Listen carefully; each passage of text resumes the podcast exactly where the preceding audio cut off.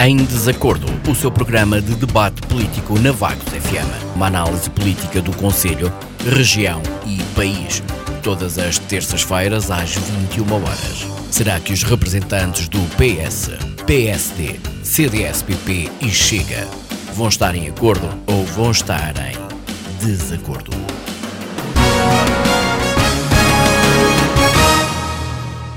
Ora, viva então, muito boa noite, bem-vindos ao Em Desacordo. Hoje comigo sou a Edith Isabel, a Sara Sampaio Alves está de férias durante uma semaninha. Eh, vamos então partir para esta edição do Em Desacordo, como é habitual.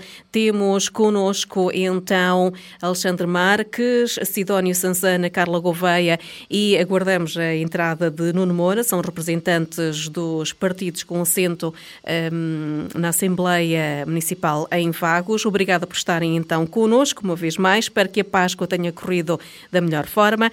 Vamos lá então começar esta edição desta terça-feira e começamos pelo primeiro tema colocado aqui à discussão. Vamos falar de uso de máscaras. O governo que aprovou o fim da obrigatoriedade do uso das máscaras em lares, hospitais e cuidados continuados. Um, portanto, estas unidades terão, contudo, a liberdade para decidir se mantêm ou não esta obrigatoriedade obrigatoriedade. Começamos hoje pelo Alexandre Marques. Alexandre, eh, boa noite. E vamos aqui falar um bocadinho sobre esta. deixar, depois de tanto tempo eh, vivido por estas instituições, ainda a obrigatoriedade de, das máscaras, quando muita gente cá fora já não usa as máscaras. Portanto, esta nova lei, esta nova tomada de, de posição por parte do governo é bem-vinda nesta altura? Uh, boa noite, Sara, primeiro que tudo. Uh, a Sara não edite, uh, mas quero mandar os meus cumprimentos à Sara, que hoje não se encontra connosco. boa noite à Isabel, aos meus colegas de painel e perdão, a todo o auditório da Vagos FM. Um, é assim, é bem boa hora, se calhar até peca por vir tão tarde, um, porque de facto usar a máscara em sítios tão restritos fazia sentido ao início, quando se começou, eh, portanto, a, a, promover mais liberdade na rua, em estabelecimentos comerciais, etc., mas tendo sempre aquele pé atrás, eh, onde se encontravam grandes focos de pessoas com dificuldades a título de saúde, como são os hospitais, os lares, os centros de saúde, eh, até nas farmácias, etc. Mas passado tanto tempo, se calhar podia ter vindo um bocadinho mais cedo.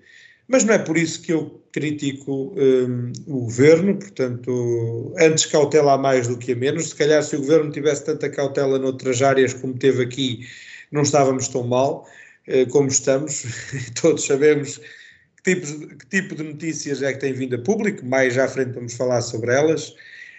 Um, mas pronto, é, é óbvio que vem em boa hora Uh, e finalmente chegou, e finalmente podemos dizer que realmente já estamos em todo, uh, em todos os setores da nossa sociedade, em liberdade, e que podemos dizer adeus à Covid uh, e fechar este capítulo tenebroso das nossas vidas, nossas famílias e nossas empresas. Muito obrigado. Uhum. Uh, Sidónio Sansana, boa noite, bem-vindo. Uh, Sidónio, uh, na sua opinião, esta é uma medida que peca por tardia? bem, boa noite a Edith, a Isabel, aos colegas de painel, ao auditório da Bagos FM. Um, ehm, isto para, para, entender melhor a medida e pegando em algo que, que, o Alexandre disse sobre o fim da pandemia, um, ehm, parece que a pandemia já não existe porque não dá na televisão. e neste país o que não dá na televisão não existe. Uh, mas continua a haver números oficiais sobre a Covid-19, né, que continuam a ser disponibilizados pelo Ministério da Saúde, e o que eles nos dizem é que ainda estamos com cerca de 200, 300 infectados por dia e 3 a 5 óbitos por dia por causa da Covid. Portanto, isto são números da mesma ordem de grandeza que tínhamos nos primeiros tempos da pandemia, quando a histeria provocou o encerramento da economia aqui e pelo mundo fora. Uh, e agora temos a vacinação a ajudar que é uma grande ajuda.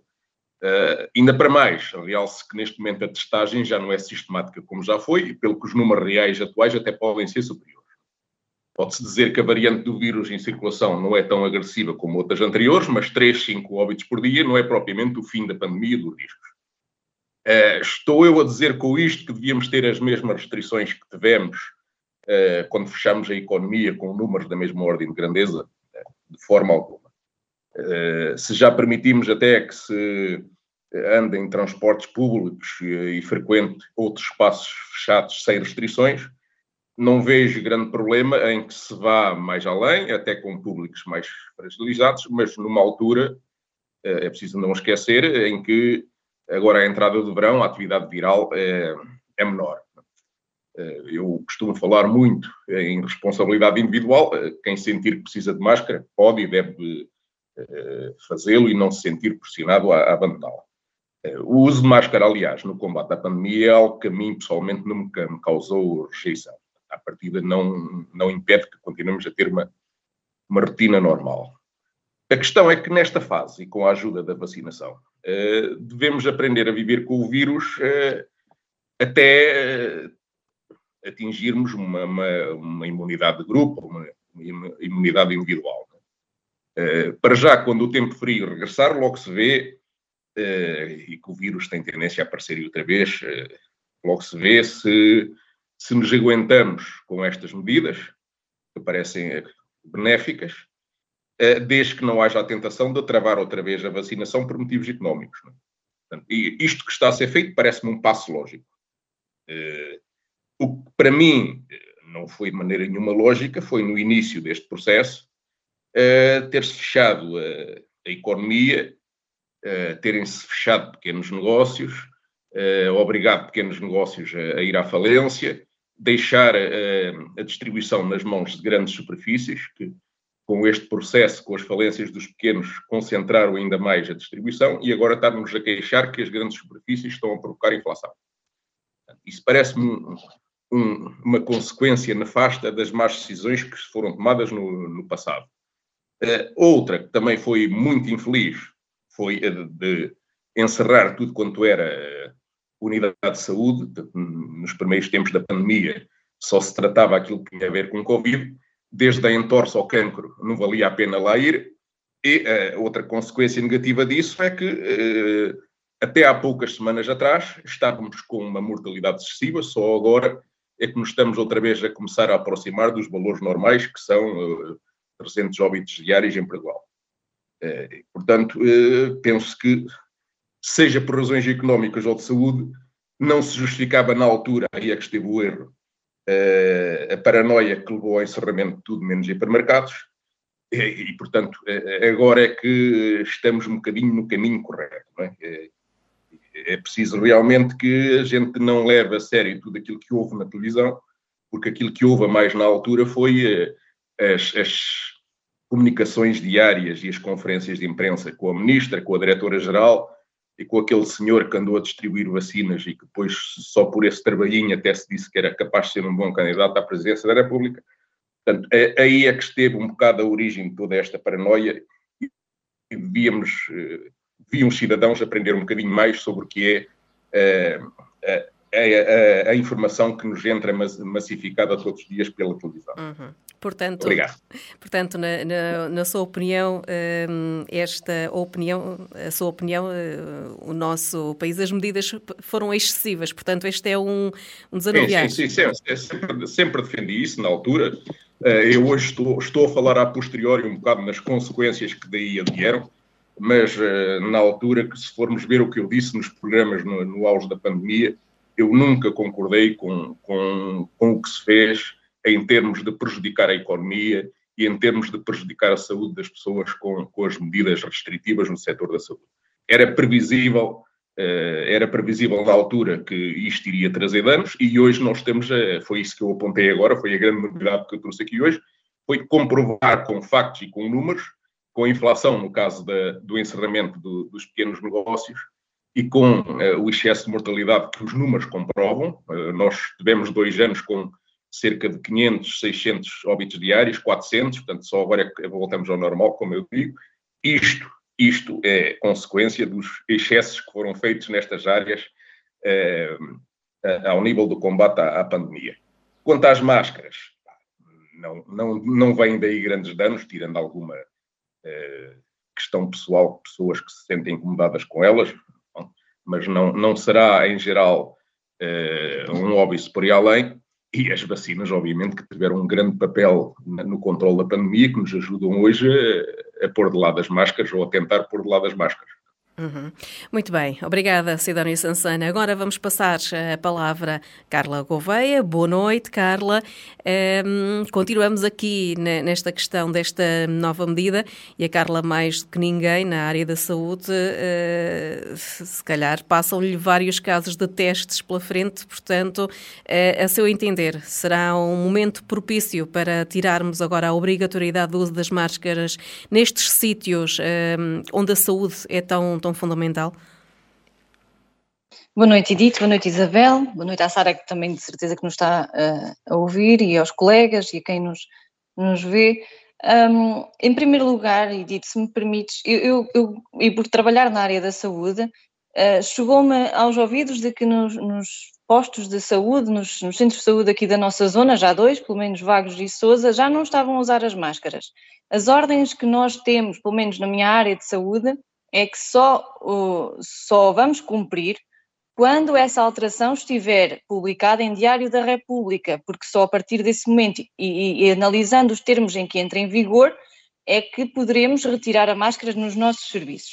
Daí que, pelo menos na minha área de serviço, não estamos a, a, a aliviar essa obrigatoriedade, ainda impomos essa obrigatoriedade do uso das máscaras.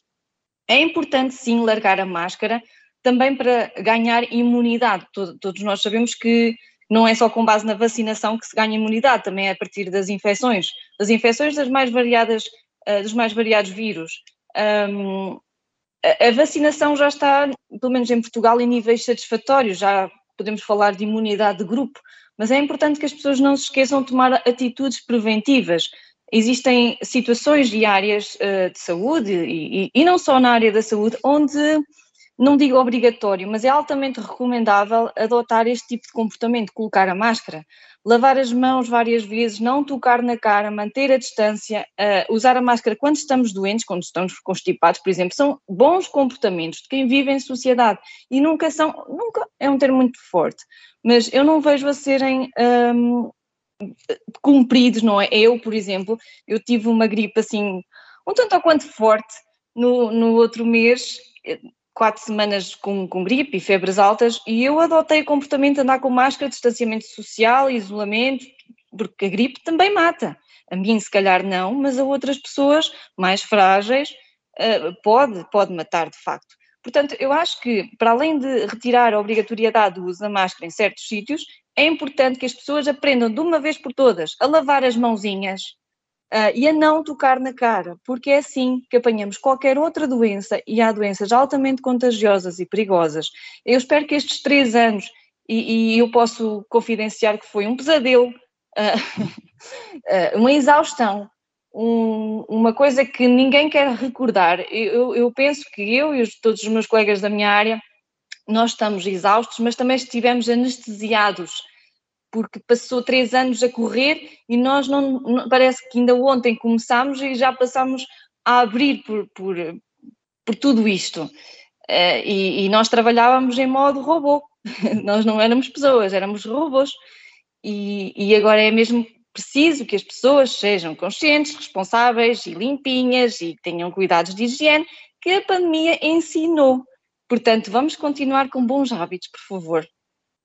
E o facto de, de, deixar de ser obrigatório, apesar de ainda não estar em decreto de, de Diário da República, não é? Mas o que é certo é que eh, convém, então, seguir algumas, pelo menos quando estivermos mais, mais doentes, não é? E aqui também está o facto de, de nos protegermos a nós e também aos mais próximos, não é? Aqui algumas medidas, pegando aqui uhum. na, naquilo que a Carla disse. Corretíssimo, corretíssimo. É mesmo importante, principalmente com pessoas mais fragilizadas. Eu não sei o que é que, por exemplo, o IPO, eu acredito que internamente vão continuar a, usar, a impor a obrigatoriedade da máscara, porque são pessoas que estão mais frágeis, têm um sistema imunitário muito mais fragilizado, uh, portanto, existem sítios na área da saúde que ainda se vai, vai se vai uh, impor. Mas, mas é importante sim que cada um tenha a sua responsabilidade e pense, nós não estamos sozinhos neste mundo, existem outros. E a nossa dor pode não ser tão, uma dor tão grande como o próximo. Portanto, há que aprender alguma coisa com estes três anos. Obrigada. Uhum. Muito bem. Alexandra, eh, eh, já falámos aqui com os, os colegas uh, presentes. Um, na altura já, já manifestou a sua opinião, dizia que uma medida que pecou por, por tardia. Um, mas aqui pegando naquilo que a Carla disse, isto leva se calhar alguns, uh, algumas empresas, algumas entidades a também continuar a ter o seu receio e se calhar leva aqui em alguns pontos e se calhar ainda vão optar por manter a, a máscara? É assim, Edith. Um, eu, percebo, eu percebo a perspectiva que acabou de ser exposta pela Carla, pela Carla e aquilo que, que, que a Edith acabou de dizer, mas eu recordo que as empresas são privadas, na maioria delas, e mesmo aquelas que são público ou privadas ou que têm algum tipo de acordo com o Estado, não deixam de funcionar como uma empresa privada, e qualquer uma delas que tenha receio de deixar a máscara é, é totalmente e completamente livre eh, de eh, criar e impor eh, no, seu, no seu laborar normal, né, no seu cotidiano, planos de contingência. e esses planos de contingência podem incluir o uso de máscara dentro das imediações da empresa. Até podem incluir testes periódicos, uh, à febre ou outra coisa qualquer. Tudo isso faz parte dos planos de contingência uh, que qualquer empresa e até qualquer órgão público, desde que devidamente e legalmente justificado, na parte de, de, de instituições públicas, qualquer empresa e qualquer instituição pública pode assumir. E, portanto, esse receio, não é? Pode ser colmatado desta forma. Em todo o caso, eh, não é correto vivermos agora em completo receio durante N de tempo, N de anos, eh, porque de facto nós fizemos todos um sacrifício foi, foi de aceitar eh, o remédio, não sabemos bem se foi cura ou não, ainda estamos para ver, não é? Se, se as consequências não serão piores, mas todos fizemos um esforço, ou quase todos, ou a maioria, para aceitar o remédio que era a vacina ou as vacinas. Uh, fizemos esse esforço de as tomar em, em larga maioria. Uh, passámos pelas provações que foi uh, de, de, de, números exorbitantes de contágios, de mortes, de pessoas que ficaram com problemas, com sequelas. mas tudo isso acabou também por ajudar à imunidade de grupo e, portanto, a juntar às vacinas esta parte eh, eh, e a parte de que nós, nós pessoas, também conseguimos adaptar-nos um pouco à Covid para que o Covid não fosse tão agressivo connosco, não podemos viver eternamente em receio, não é? Eh, isso limitar-nos imenso, imenso. E nós temos que nos lembrar que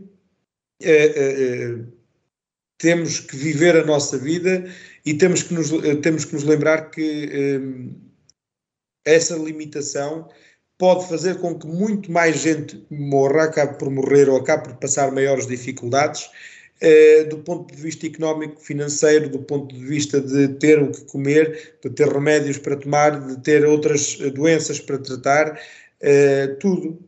Como o Sidónio disse ainda, e bem, ainda agora há bocado, nós não podíamos ir ao hospital eh, para tratar fosse o que fosse, ou ao centro de saúde para tratar fosse o que fosse, porque só se falava em Covid ele falava no vírus, na pandemia.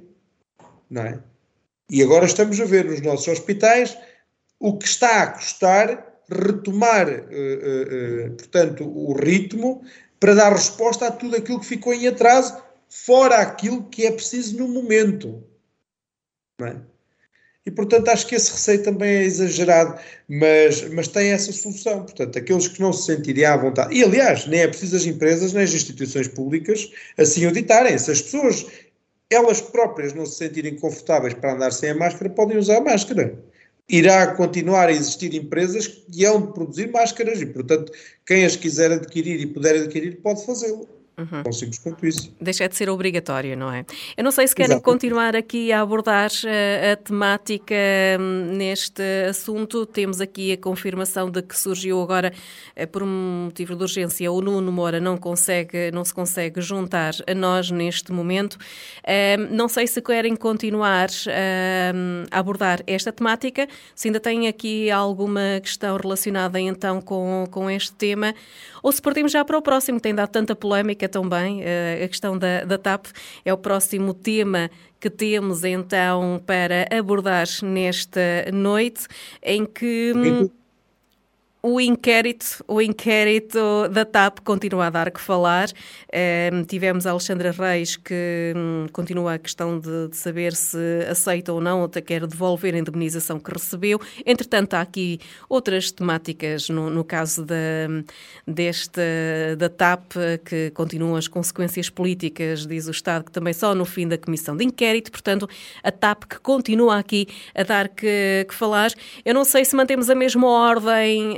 Nesta temática ou se calhar se, eh, uma vez que o Alexandre esteve agora aqui a, a falar uh, nesta questão, se calhar passo agora a voz, a vez ao uh, Sidónio Sansana para um, se pronunciar então sobre esta temática, a TAP, que continua aqui a ser uma, uma polémica e um bico de obra para o governo, não é? Uh, sim, e, e, realmente as audições parlamentares desta semana uh, forneceram ainda alguns detalhes mais sórdidos para juntar ao, ao folhetim que já ia longo. Uh, tanto, tanto, nas audições com a CEO, que tem um nome tão difícil de pronunciar que eu, que eu já nem tento, uh, como no caso da ex-secretária de Estado Alexandra Reis, ambas deram novidades muito interessantes.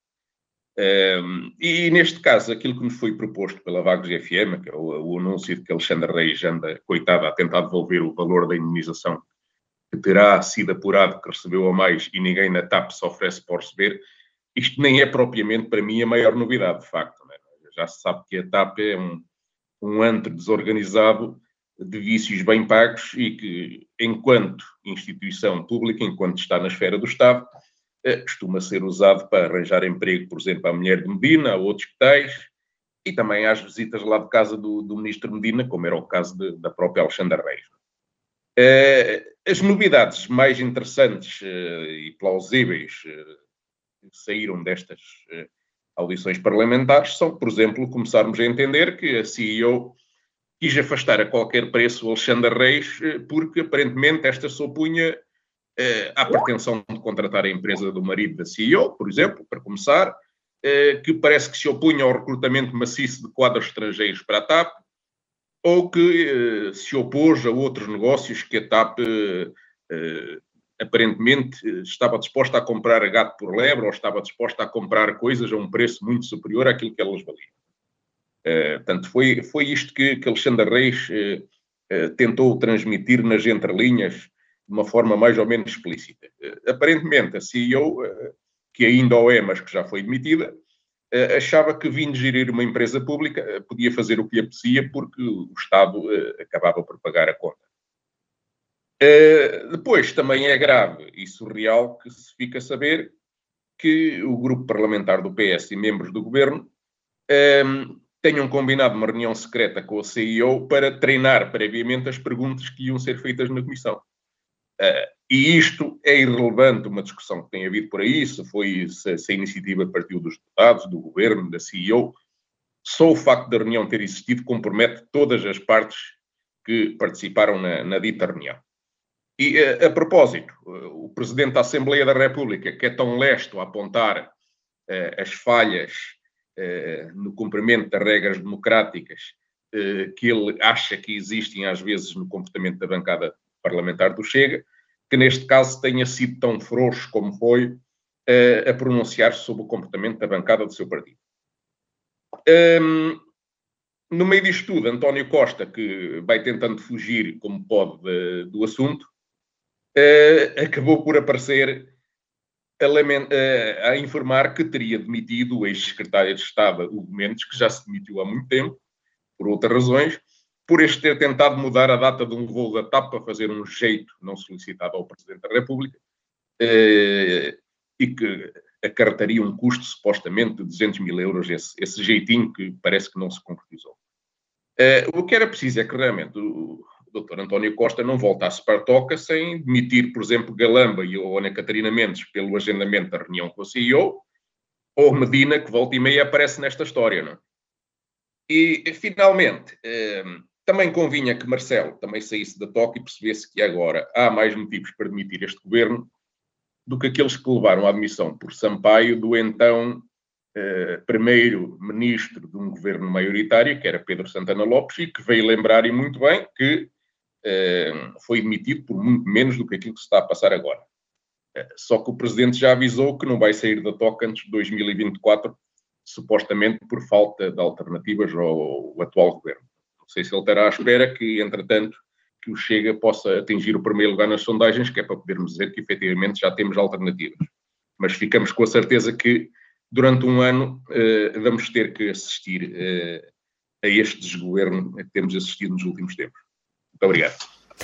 Uh, muito bem, eu ainda fiquei, eu sinceramente ainda fiquei aqui a, a pensar aqui na, neste, neste deixa, que nos deixou aqui um bocadinho uh, a parte mais, mais cómica de Sidónio, uh, mas nota-se aqui entre o Sr. Presidente e o Sr. Primeiro-Ministro, há pouco dizia que estava a ver se o Sr. Presidente estava um bocadinho mais frouxo, mas nota-se agora aqui já uma certa distância entre o Sr. Presidente da República e o nosso Primeiro-Ministro, portanto já, já não se se nota aquela proximidade que, que estava a haver, não é? Ah, sim, isso é, um, isso é um facto. Nas últimas semanas tem transparecido em várias ocasiões, no, no facto dele, de, do Presidente afirmar que se recusa a visitar mais obras financiadas pelo PRR porque não há nada para ver, porque o PRR está a avançar devagar. Um, o próprio distanciamento que ele tem nesta questão da TAP em, em relação às, às, uh, às trapalhadas que se vão sucedendo. É, numa outra que eu vou falar mais à frente a propósito de educação, mas não me vou adiantar agora, portanto, há realmente um distanciamento, vê-se que o Presidente está a, a, ficar farto da situação, como todos os portugueses afinal estão, é, mas parece que lhe falta é, a coragem definitiva para, para dar o passo final e, de certa forma, ao, ao pactuar com, com o deixa andar desta situação e ao ir empurrando a, a, a solução que tem ao seu alcance para a frente, ele acaba por vir, ter que vir a ser responsabilizado pelo, pelos resultados, não é? Uh, naturalmente que a Carla vai dizer que estamos a assistir a uma grande obra do regime, uh, mas nós, na oposição, propriamente não vemos grandes obras, grandes medidas estruturais a avançar para resolver os problemas e o que vemos é atrapalhadas sucessivas e medidas em cima do joelho e, portanto, o, o Presidente ao pactuar com o prolongamento desta situação, vai acabar por ser responsabilizado pelas consequências da mesma. Uhum. E vai ficar na história por isso, certamente. Mas o que é certo é que este caso da, da TAP tem sido polémicas atrás de polémicas. Carla, esta situação está a ser também um bocadinho difícil para eh, aqui o, o atual governo gerir, não é? Eu chego a ter pena, pena não, penas tem as galinhas, mas chega a ser António Costa está sempre numa posição bastante fragilizada. O Sidónio né, tem que responder. É, isto, isto, sinceramente, isto é uma grande obra do regime da má gestão pública numa empresa privada, porque nós, o, o que temos aqui, e claramente, é uma má gestão de uma empresa, por parte do Estado, que lá injetou uns 3,2 mil milhões de euros do contribuinte. Isto é uma verdadeira fa falta de gestão. Falha da gestão, depois é, agora tudo se decide por WhatsApp, que eu não sabia, e, e, eu acho que há imensas pessoas em muito maus lençóis. E quanto mais, se, quanto mais a história avança, mais pessoas estão envolvidas e mais grave é toda esta situação. São 60 audições, onde está incluído, incluída a Inspeção Geral das Finanças, Alexandra Reis, e a CEO, não sei dizer o nome dela, peço desculpa, Cristine qualquer coisa. Portanto, o primeiro de todos, todo, toda a gente sabe, é Pedro Nuno Santos. Abandonou o navio, não deu qualquer explicação aos portugueses, e, e, a sua credibilidade está, foi, e ele, é, ele próprio é responsável por isso, colocado em causa. Se ele algum dia pensou ser primeiro-ministro desse país, pode tirar o cavalinho da chuva, porque o povo é quem decide, e eu não sei se o, o povo tem memória curta, não. Entretanto, agora, o secretário de Estado, que fez trapalhadas atrás de trapalhadas, é, é o que faz, meterem pessoas que, de uma certa forma, a competência ficou na gaveta. O João Galamba enfim, uh, alegadamente promoveu uma reunião secreta. Como é que, como é que a senhora sabia que existiam reuniões do, do, grupo parlamentar do Partido Socialista? Às vezes nem eu sei. E, e sou militante. Depois temos a presidente executiva da TAP, que também tem bastantes, que agora diz que teve pressões políticas. Em janeiro, enquanto estava a receber o bom dinheirinho todos os meses ali a cair na conta, já não tinha pressão nenhuma, já estava tudo bem, eram todos amigos. E depois a própria TAP, que agora está numa gestão, está num, em, em piloto automático ninguém sabe quem é que está a gerir aquilo agora. O que é certo é que não sei como é que vão vender uma empresa que está atolada em casos de má gestão. Ou seja, há uns meses havia a pretensão, e assim foi, compraram a TAP, talvez, digo eu, com a ideia de a vender muito melhor e fazer dinheiro com essa venda. Mas é que ao longo do tempo, o tipo de gestão ou a falta dela do Estado na TAP, na empresa, não foi gestão nenhuma ou, ou, ou foi de uma gestão de completa irresponsabilidade. Não vão conseguir, em que condições e com que garantias, com que cara é que vão aliciar possíveis investidores, como é que vão vender esta empresa? Nós vamos ter que andar com este, peço desculpa, mono, e com tantas pessoas metidas ao barulho, Onde é que está a autoridade do Primeiro-Ministro? Onde é que está a autoridade de António Costa? É, é, que tipo de pessoas é que ele escolhe para a sua equipa? Eu fico estupefacta com o meu próprio partido, com, com o governo em quem eu votei, e, e, até António Costa é uma pessoa que eu até admiro, a paciência e a flexibilidade e a cara com que ele vem aos jornalistas descartar-se de dar qualquer tipo de resposta. E, e depois, por fim, temos uma comissão de inquérito que vai durar muito tempo até tirar algum tipo de relatório, de conclusões, e, e, e nós, nós aqui, nós não, não, não temos autoridade nem legitimidade para tirar conclusões, mas nós vamos debatendo e vamos tirando reflexões do tipo de gestão e dos responsáveis do governo envolvidos em tudo isto, e, e, é mais uma atrás da outra todos os dias, e sinceramente eu não sei se o governo chega ao fim do ano. Estamos numa situação muito difícil economicamente, o país não está nada, nada, nada a, a, a, a suportar novas eleições, instabilidade política, que isto está uma crise que um valha-me Deus, mas assim também não dá. Eu sou do Partido Socialista, mas também eu acho que tenho alguma responsabilidade nas palavras que, que digo, nas, nas, coisas que eu digo e nos meus pensamentos, tenho a responsabilidade de, de, nisso e assumo-as, mas eu não posso defender uma coisa que não tem defesa possível. Não dá, lamento. Obrigada. Carla, uh, no entanto, neste momento, e pegando naquilo que, que, está a dizer, se temos aqui um, um governo que, para aquilo que nota é que se está uh, a esgotar, uh, são casos atrás de casos, não haveria, partindo do princípio em que o próprio Presidente da República para já não, não avança com, com eleições para breve, não estava na altura do Primeiro-Ministro mexer no, no governo, é que são umas atrás das outras. Eu, eu, tinha dito, não sei se foi em novembro ou em dezembro, que na altura eram as limpezas de inverno, convinha que o António Costa começasse a ter pulso firme sobre a sua equipa e começasse a mostrar, entre aspas, quem é que manda. Porque parece-me que, por exemplo, o Hugo Mendes e o Pedro Nuno Santos andaram a fazer as coisas à rebelia do António Costa. E onde é que está a autoridade do nosso Primeiro-Ministro, em quem nós votamos? E, e, por outro, nós agora estamos na, nas limpezas de primavera, há que tirar a, a umidade suja das paredes, há que limpar. E o, o Presidente da República já avisou inúmeras vezes: ou ele mete mão na casa, ou a coisa vai correr mal. Mas temos outro problema ainda: é que neste país ninguém é responsabilizado, responsabilizado por aquilo que faz.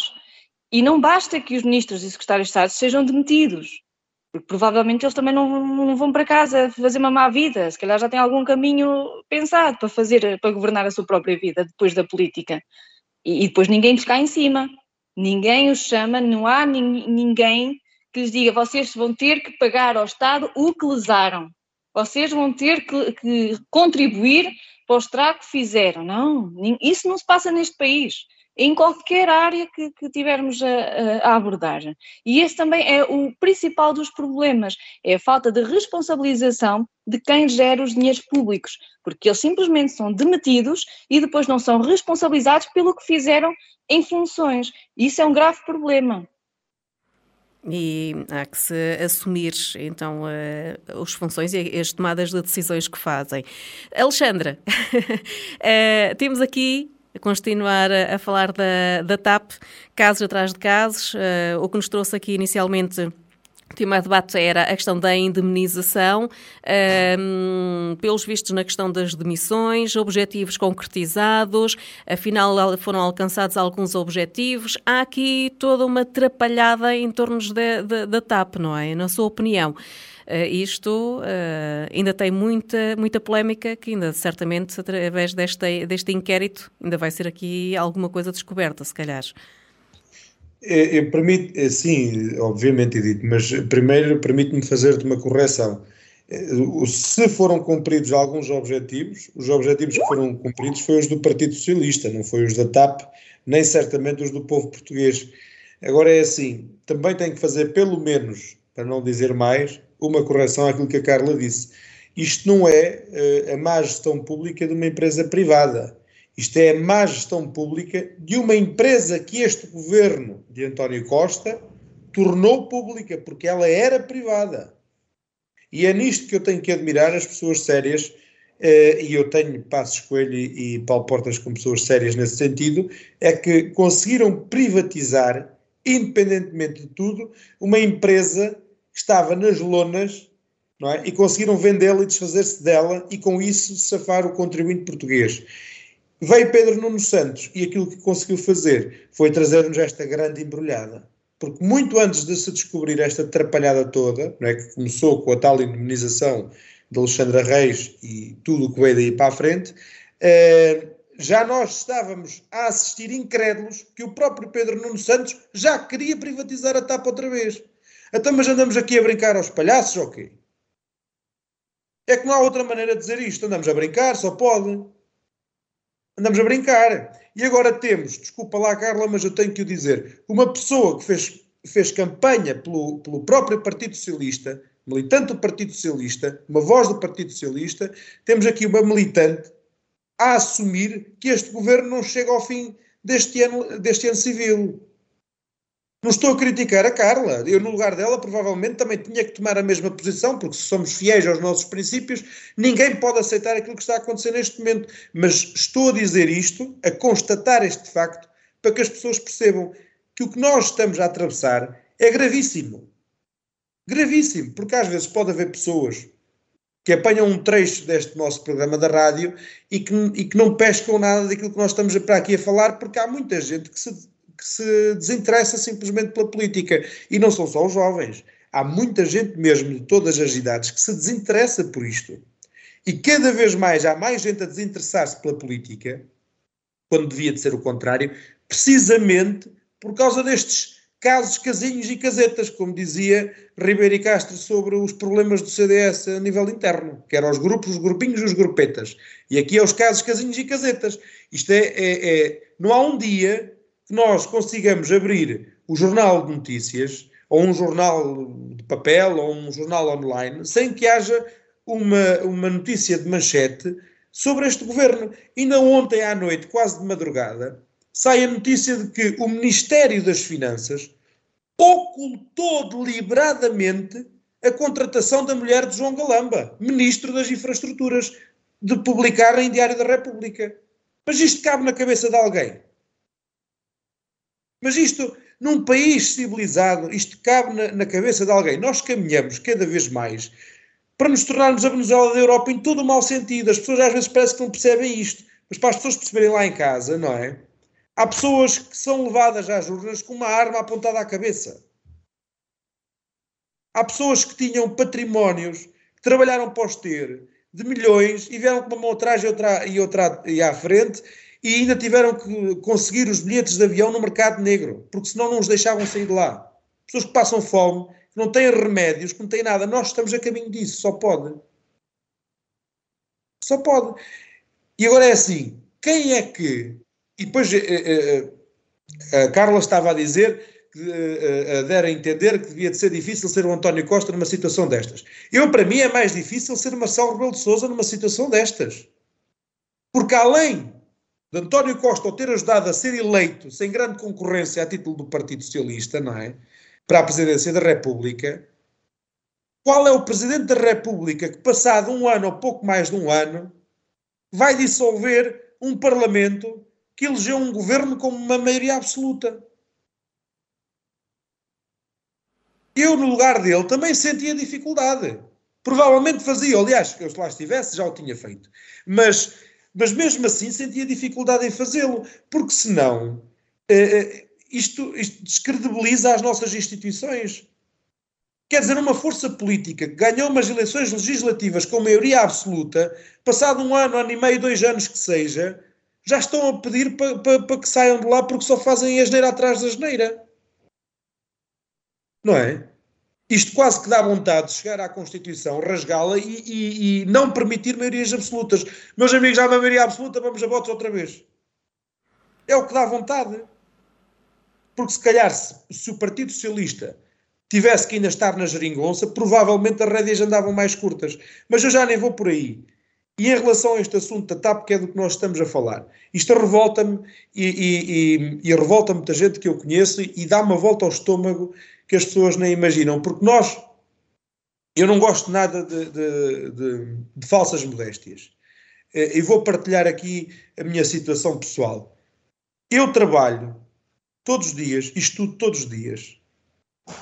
Eu acordo às quatro da manhã para ir trabalhar, faço os meus descontos, chego à noite e tenho quatro horas de aulas. Sabe-se lá Deus quando é que durmo, se é que durmo, porque é mesmo assim, não é? E pago os meus impostos que me custam muito a pagar. Como todos nós, atenção, como todos nós. E uma pessoa anda a trabalhar, a esforçar-se, a matar-se, que é mesmo assim, para conseguir ser alguém na vida, tentar ser, ser um bocadinho melhor ou, ou, estar um pouco melhor na vida do que aquilo que foi a geração anterior, que é esse o objetivo, é que as, as famílias as gerações descendentes possam melhorar a sua vida passo a passo e crescer. O tal elevador social, não é? E o gajo mata-se com esta vida para, para, conseguir estar sempre melhor um bocadinho e para conseguir dar mais um pouco que aquilo que nos deram àqueles que vierem a seguir.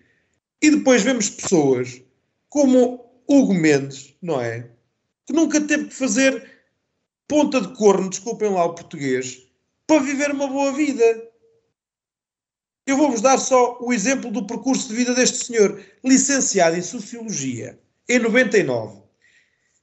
Depois o que tem são pós-graduações, tem uma dissertação em política fiscal que eu nem sei como, eh, mas pronto. Resumindo e concluindo, desde 2006 até o momento, nunca fez outra coisa senão trabalhar para o Partido Socialista, ou no governo, ou para o grupo parlamentar na Assembleia da República. Entre 2006 e 2009 foi assessor da Ministra da Educação. Entre 2009 e 2011 foi adjunto secretário de Estado, adjunto do Primeiro-Ministro, ou seja, era adjunto do adjunto do Primeiro-Ministro. Veja-se bem a panóplia de, de, de, de, ofertas de emprego que o Partido Socialista consegue aos seus amigos e aos seus boys de partido. Depois foi assessor do grupo parlamentar do Partido Socialista na, eh, na Comissão de Orçamento, Finanças e Administração Pública entre 2011 e 2015. Não estavam no governo, mas arranjaram-lhe trabalho igual. Entre 2015 e 2019 foi adjunto secretário de Estado dos Assuntos Parlamentares. Em 2019, adjunto do Ministro das, das Infraestruturas e da Habitação e exerceu funções como chefe de gabinete do Ministro das Infraestruturas da Habitação entre 2019 e 2020. E foi secretário de Estado adjunto e das Comunicações, portanto, do 22º Governo Constitucional da República. O percurso deste senhor, praticamente desde que, se, desde que se licenciou, foi trabalhar para o partido onde ele é militante. Ou numa função, ou noutra, ou numa qualidade, ou noutra, foi trabalhar para o Partido Socialista. Inclusive, este senhor contratou a esposa, a respectiva esposa, e, e ninguém tira o mérito aos, aos cônjuges de, de, dos titulares de pastas públicas, mas isto, neste governo, tem roçado ridículo. Ele contrata a esposa, não é? Para uma entidade que ele estava a tutelar quando estava no governo ainda agora como a mulher do Galamba que é contratada pelo Ministério das Finanças, como a mulher do Medina que é contratada para a TAP. E muitos outros casos do Family Gate que nós temos vindo a conhecer nos últimos dois anos deste Partido Socialista, dois, três anos. Portanto... Isto num país civilizado, a TAP seria, já, já estaria a segunda ou terceira cereja no topo do bolo para que Marcelo Rebelo de Sousa eh, eh, eh, dissolvesse o Parlamento.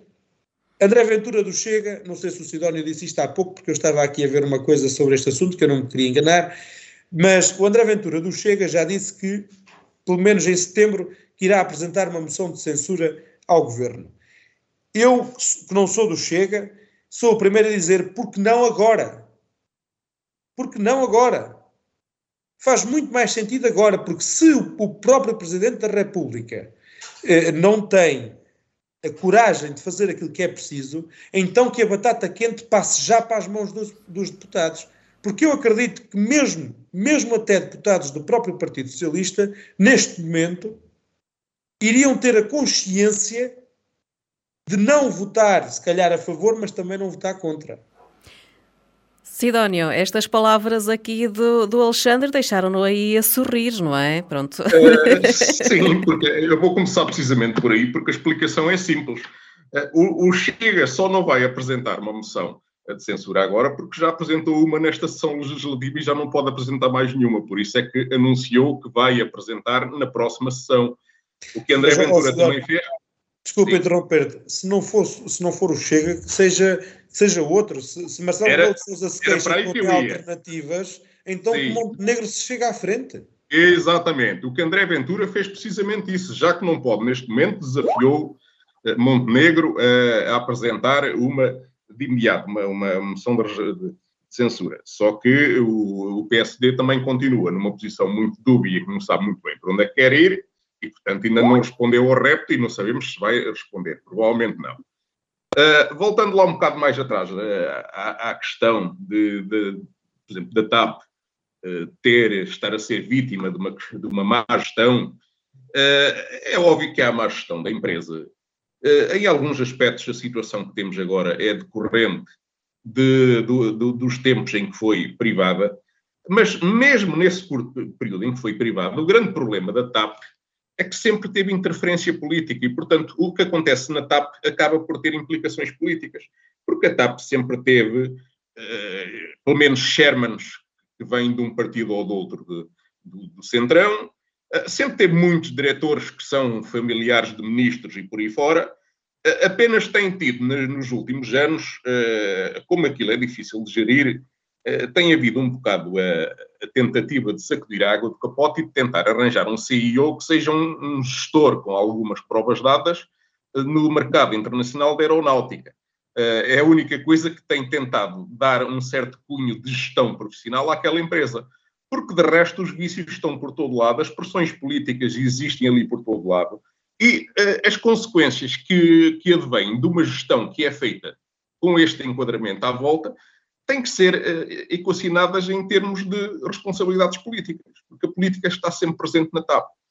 Eh, até mesmo, por exemplo, na, questão recente, porque eh, anda a tentar-se outra vez uh, privatizar a, a, TAP, porque outro processo, vamos lá ver, é legítimo, é bom que se, era bom que se privatizasse, mas é difícil privatizar um cancro deste. Essa é que é a verdade.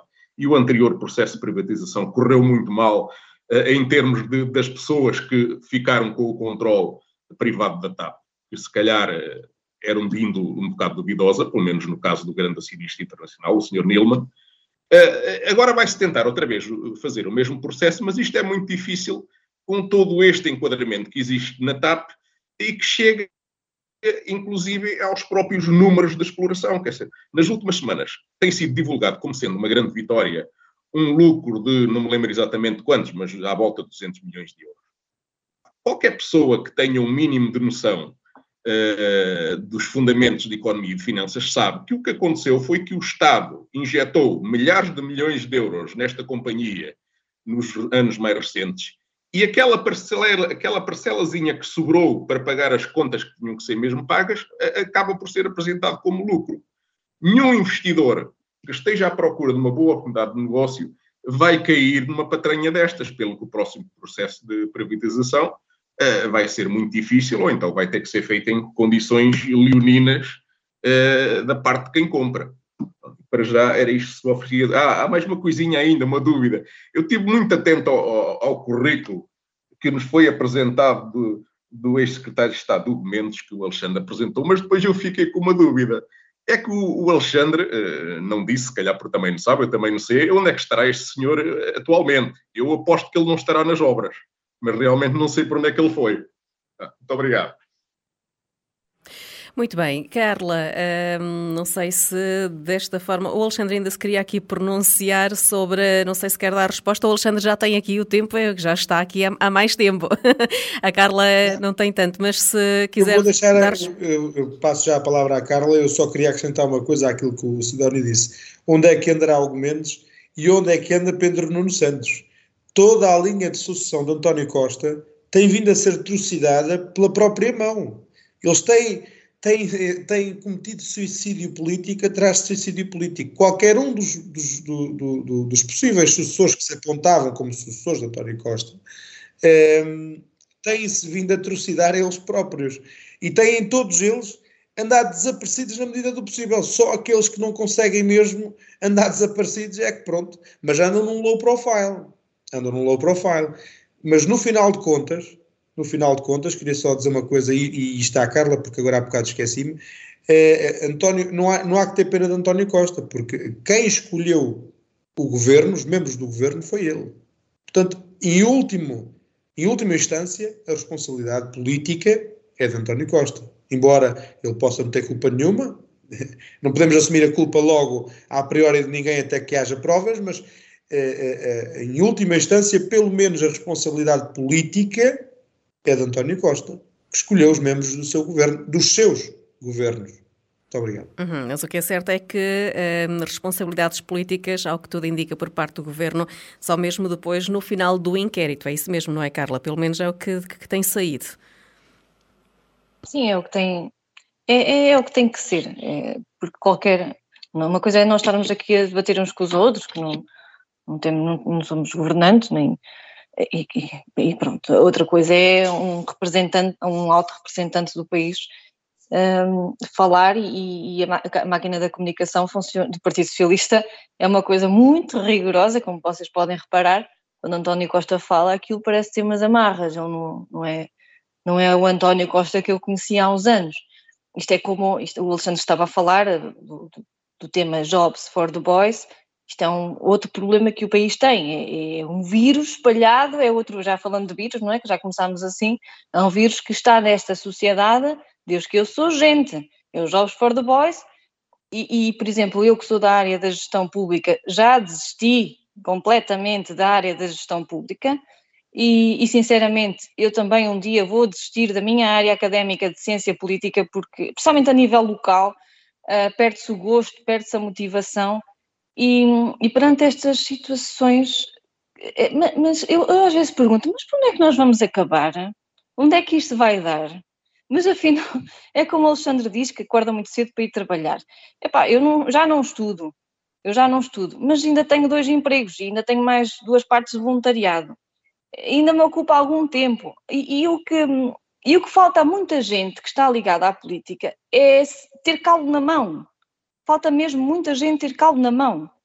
Essas pessoas fazem-se homens, fazem-se mulheres. Pronto, Alexandre, tens calos nas mãos. Uh, uh, não sabem, não, não, não são gente, e, e, eu temo que, que esta juventude também parece que os. É, isto já é outra conversa. Uhum. Os pais protegem demasiado os filhos e não têm calos nas mãos. Mas falta a muitos governantes ter caldo nas mãos.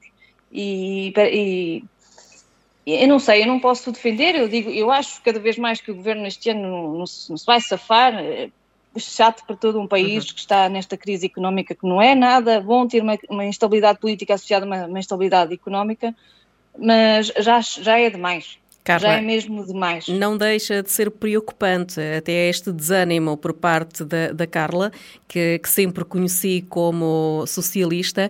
Uh, a Carla não deve ser a única que neste momento se deve estar a sentir, portanto, isto também não pode levar a um desgaste do, do próprio Partido Socialista? A questão é, é, e estás a falar, e estás a falar bem, porque eh, há colegas que trabalham no, no governo e têm tido um bom trabalho, têm feito com seriedade, com competência, nós não. Essas pessoas também ficam ali eh, colocadas no mesmo saco que os outros que, que fazem estas trapalhadas todas, são altamente incompetentes e são altamente irresponsáveis. é, é que não nos podemos esquecer que, e eu sei, conheço, tenho essa, essa honra de conhecer pessoas muito competentes que estão no governo, que estão no, no back-office e que estão a trabalhar e que mexem com as coisas.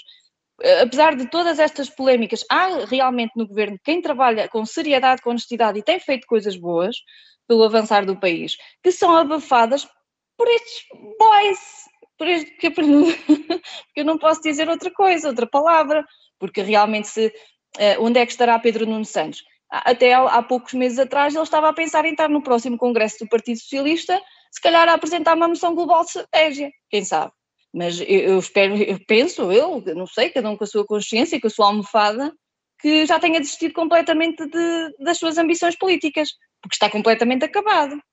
É que nem ele e uns pouquinhos e que tenha responsabilidade não só perante os portugueses, mas também pelos colegas de partido e colegas de governo que dão tudo por tudo por um país.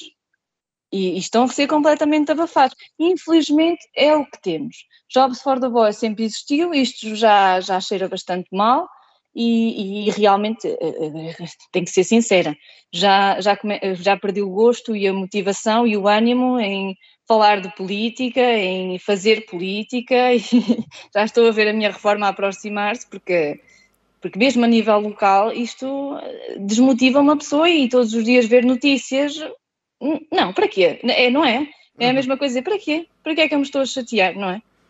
Mas, Os outros é que ficam sempre bem? Obrigada. Esperamos não, não haver essa desmotivação por parte da Carla, pelo menos aqui no nosso em desacordo. Bem, eu, um, o tempo está, está a passar. Uh, penso que daqui da questão da, da TAP já podemos dar o tema por terminado e se calhar vamos à parte final onde vocês têm sempre as vossas opiniões e os vossos dizeres. Um, Começa então pelo Alexandre. Eu peço-vos que sejam breves, que nós esticámos aqui um bocadinho no, no, no tempo. Uh, mas vamos então aqui, Alexandre, agora para fechar esta intervenção neste em desacordo, uh, para fechar o programa, o que é que tem para, para nos apresentar e para nos dizer? Uh, para fechar este programa, trago eh, dois assuntos que penso, penso eu, que, que terão sido alvo de atenção da, da, maioria dos portugueses e também da maioria dos vaguenses, não é? O primeiro assunto é que eh, nos Estados Unidos eh, nós assistimos no decorrer da semana que passou eh, à, à, utilização do sistema judicial, da lei, dos tribunais, eh, para eh, arremassar bombas políticas, a título político, portanto, denegrir um opositor eh, ao governo americano uh, ao máximo para evitar que ele seja recandidato a Presidente da, Rep da República Americana, não é? Uh, candidato a Presidente de, dos Estados Unidos, que é Donald Trump. Nós podemos gostar imenso de Donald Trump, podemos odiá-lo até ao tutano, não interessa. Se fosse ao contrário, não é? Provavelmente já estavam numa guerra civil os próprios democratas incitavam ao ódio se isto fosse tido ao contrário. Uh, independentemente daquilo que aconteceu, até porque Donald Trump não foi um, gravemente, uh, a título criminal, gravemente acusado, uh, provavelmente o, o filho de Joe Biden, que é o Hunter Biden, eh, provavelmente seria uh, acusado de coisas muitíssimo mais graves se fosse Donald Trump no poder a fazer aquilo que Biden fez, uh, que está à vista de qualquer um que queira ver, não é? Uh, e mesmo assim o tiro sai-lhes pela culatra, porque Donald Trump entrega-se é? em Nova York, foi um procurador de Nova York que, que, que levou a cabo este frete do Partido Democrata, entrega-se em Nova York uh, e, por incrível que pareça, não é? E ainda por cima, o homem que, que, que mais ralis e, e, que mais gosta de falar para multidões consegue, consegue orientar, quando vai para se entregar em Nova York, aparece uma multidão de apoio atrás dele. Ou seja, literalmente o contrário daquilo que queriam fazer ao homem foi precisamente aquilo que aconteceu. É? Uh, e, e, e, tal como nos Estados Unidos, vemos isso a acontecer noutras, noutras áreas do nosso mundo, até em Portugal, com o Chega, com a Marine Le Pen na França, uh, em Itália levaram uh, Meloni ao poder, e portanto temos que ter mesmo muito cuidado. E, e, e, neste caso, em Portugal, os portugueses têm que se fazer ouvir nas urnas para que isto mude e para que isto não chegue a, a, aos, aos termos absurdos e ridículos que nós vemos a acontecer noutros países. E para terminar muito rápido, porque o tempo urge, uh, a notícia de Dalai Lama, uh, uma notícia triste, grave, que eu obviamente critico e condeno, uh, mas que não vejo assim uma tão grande onda de, de indignação se fosse como se fosse, por exemplo, um padre da Igreja Católica aqui em Portugal. Se tivesse sido, já, nem digo, já nem falo do Papa, que é o líder uh, da religião cristã, mas se fosse um, papa, um padre, um, um, padre, um parco normal de uma, uma paróquia aqui em Portugal, eu já não digo que ele tivesse sido trucidado na praça pública. Provavelmente já o tinham era morto a tiro no meio da rua. Não é? E neste caso, em específico, vi, por exemplo, a Joacine Catar Moreira, que já nem, nem deputada é, eh, mas não interessa, a, a levantar-se na voz das críticas, mas não vi assim tão grande atenção prestada a este assunto que é grave por parte de outras pessoas que tinham, se calhar, muito mais influência, não é?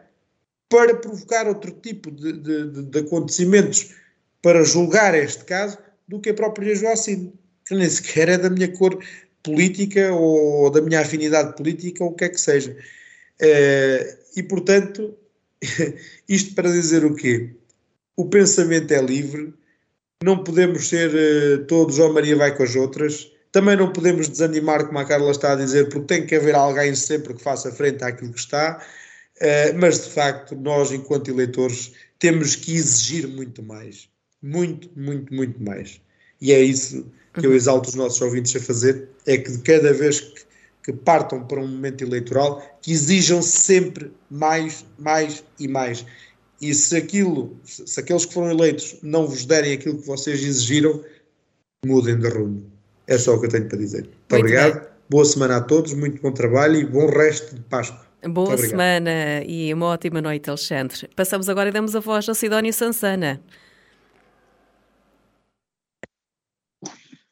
Bem, eh, eu esta semana vou eh, falar sobre um exemplo de desgovernação na área da educação que quase até corre o risco de passar despercebido até a sua implementação no meio de tanto mediatismo que é dado à, à TAP e a outros assuntos do género.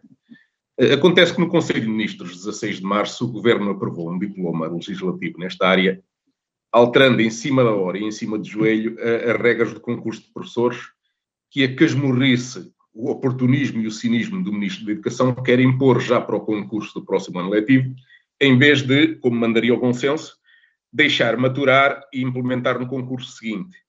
Uh, segundo a visão do próprio governo, o objetivo do diploma é dar resposta à necessidade de estabilidade dos docentes e de acabar com a casa às costas, como se diz na gíria do setor. Mas qual é então a pressa do ministro uh, João Costa? Eh, ele quer instituir de forma acelerada a oferta de apoios para a deslocação de professores para fora da área de residência, como existem, por exemplo, para médicos, militares, polícias ou deputados. Nada disso. Eh, o que há neste diploma é um claro logro eh, que aparentemente o ministro quer fazer avançar rapidamente antes que os trouxas se apercebam. O ministro tirou da cartola a oferta de uma entrada extraordinária no quadro a milhares de professores contratados, mas na condição de, no ano letivo seguinte, estes serem obrigados a concorrer para qualquer ponto do país em que façam falta. Caso contrário, ficam sem colocação, sem trabalho, sem salário e, dizem os entendidos em legislação do trabalho, sem subsídio de desemprego, porque afinal são funcionários públicos. Inventa-se assim a figura surreal do, de funcionários de quadro da administração pública que, na prática, podem ser descartados a qualquer momento se não se submeterem à necessária escravatura da deslocação para onde o patrão precisar. Muito a propósito, este processo foi designado como vinculação dinâmica. O problema adicional é que a legislação ainda não foi promulgada pelo Presidente Marcelo e sabe-se que o mesmo devolveu o diploma ao Governo, acompanhado de uma série de dúvidas legítimas, depois de ouvida a opinião, nomeadamente de muitos professores.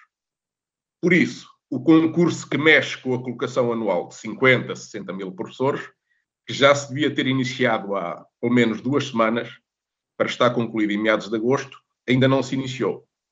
Se se mantiver este impasse, para estar concluído a tempo do início do próximo ano letivo, vai ter que ser necessário um grande forcing, porque senão é real o risco de se iniciar eh, as aulas em, em meados de setembro com metade dos professores por colocar, que é como quem diz, com a maior parte dos alunos sem aulas, a pelo menos algumas disciplinas. E presumo que os encarregados de educação, que ainda se preocupam com a qualidade da aprendizagem dos seus educantes, também não gostem desta perspectiva. Muito obrigado. Muito bem, e agora para terminar, vamos dar a palavra a Carla Gouveia. Para terminar, partir de uma reflexão que tive, que tive ontem, que foi, foi emitida uma reportagem sobre o alegado abuso de confiança, burla, eh, furto, por parte de um diretor de uma IPSS da nossa região, uh, não do nosso conselho, da nossa região, uh, alguém que teve um cargo político de responsabilidade associado a esse cargo já teve situações de irregularidade e possível ilegalidade e é diretor de uma IPSS. Um, eu fico preocupada com o absurdo, com a falta de fiscalização e de acompanhamento da segurança social e de todas as entidades responsáveis por esse tipo de, de um, direções um, eu acho que vale muito a mobilização dos familiares e dos funcionários das instituições onde as pessoas confiam os cuidados aos seus pais, avós e tios enquanto não podem. Uh, e, isto não é a única coisa que nós vemos praticamente todos os dias neste país. É um absurdo chegar a pontos de verdadeiros ataques à saúde humana, ao bem-estar psíquico de pessoas que não têm como se defender. Onde é que estão as autoridades? Onde é que está a fiscalização? Onde é que está a segurança social? Eh, que, não tem que avisar que lá vai visitar, isto não é a cruz a beijar eh, na Páscoa, não tem que avisar, tem que aparecer e ver as condições em que as pessoas estão, eh, sem banho, sem, sem medicação, sem alimentação, porque os familiares, quando fazem as denúncias, retiram os seus, um, os seus entes queridos quando conseguem, e, e, e, só são, estas denúncias só são tratadas com seriedade e já pode ser tarde demais. É um absurdo um país que não trata bem os seus idosos e não culpabiliza e não responsabiliza quem faz estes atentados ao bem-estar e à saúde humana. Os utentes que não têm familiares, que não têm amigos, que olhem para a sua situação e aqueles que também têm algum tipo de problema relacionado eh, com a demência, por exemplo, eh, como é que se podem safar contra estas pessoas que lhes fazem mal? Eh, as famílias confiam, pagam bem para cuidarem dos seus queridos enquanto estão a trabalhar, enquanto não podem. Uh, pensam que estão uh, bem entregues e depois é falta de higiene, falta de comida, falta de assistência e ainda por cima são roubadas, alegadamente roubadas. O que é isto? Que país é este? Não podemos ser brandos com este tipo de pessoas. Não podemos.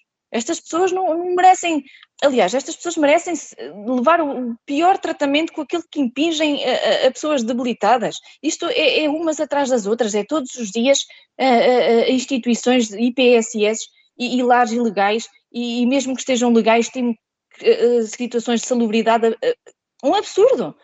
Isto tem que acabar. As autoridades têm que, que, trabalhar. É para isso é que nós pagamos impostos, é para cuidar dos nossos idosos, é para, pagar, para cuidar das nossas pessoas que estão debilitadas. Para isso é que nós pagamos tantos impostos. Não pode ser. E é esta a reflexão que eu gostava de deixar. Eh, que cuidemos das nossas nossos familiares, dos nossos amigos, olhemos para estas situações, não sejamos brandos com estas situações.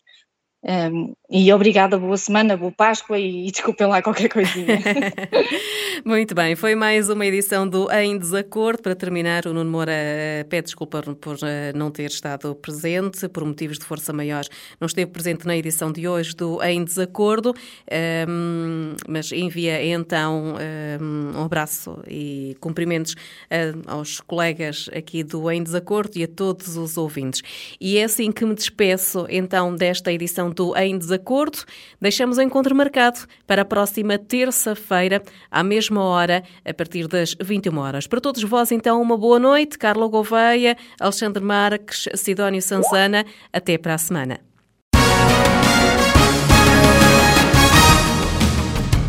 Em Desacordo, o seu programa de debate político na Vagos FM. Uma análise política do Conselho, região e país todas as terças-feiras às 21 horas. Será que os representantes do PS, PSD, CDS-PP e Chega vão estar em acordo ou vão estar em desacordo?